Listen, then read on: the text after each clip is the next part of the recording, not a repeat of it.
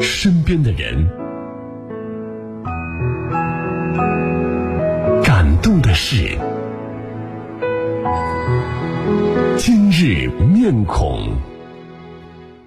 接下来我们要说到一位大家都非常熟悉的人，她就是中国女足的核心人物——武汉姑娘王霜。二零二二年年初。印度孟买，他出战四场，攻入五球，贡献三次助攻，帮助中国女足时隔十六年重登亚洲之巅，国人沸腾，外媒盛赞。但直到比赛结束，球迷们才得知，原来他已经受伤了，带着骨裂的痛，在决赛赛场上坚持了五十九分钟。随后带着脚伤，王霜回到了自己的家乡进行康复训练。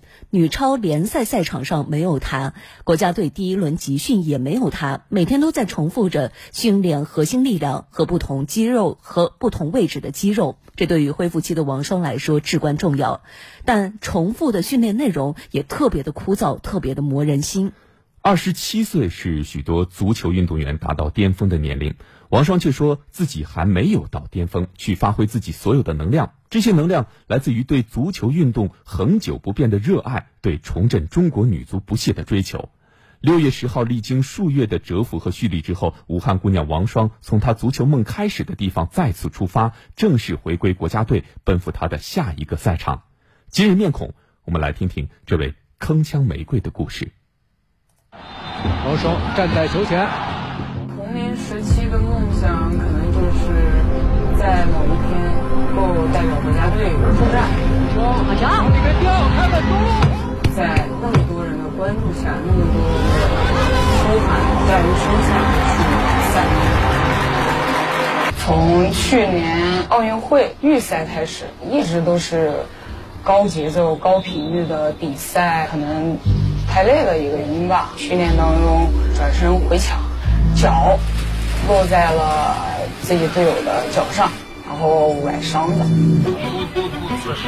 我们湖北省足协这边体能训练师、康复师、理疗师都给我配备上了，所以自己恢复的状况还是蛮好的。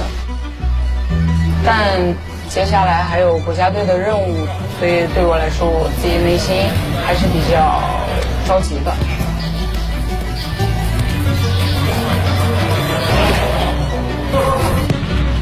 由于疫情的原因，其实我们这两年大赛的锻炼其实特别特别的少，只有国内联赛的这种竞争水平，其实是远远不够的。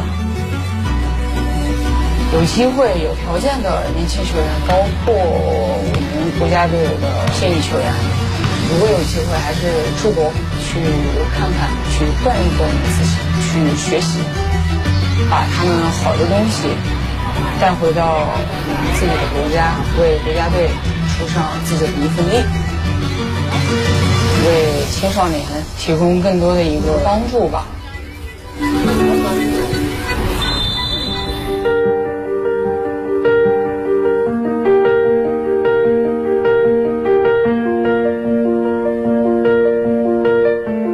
差不多快二十一，从小到大足球就一直。在陪伴着我，慢慢的也能够通过足球让更多人认识到足球，得到的这种媒体的关注、赞美声、这种荣誉啊，都是个人。但是你最终还是要回到国家队，代表自己的国家，在世界杯的舞台，在奥运会的舞台当中去表现。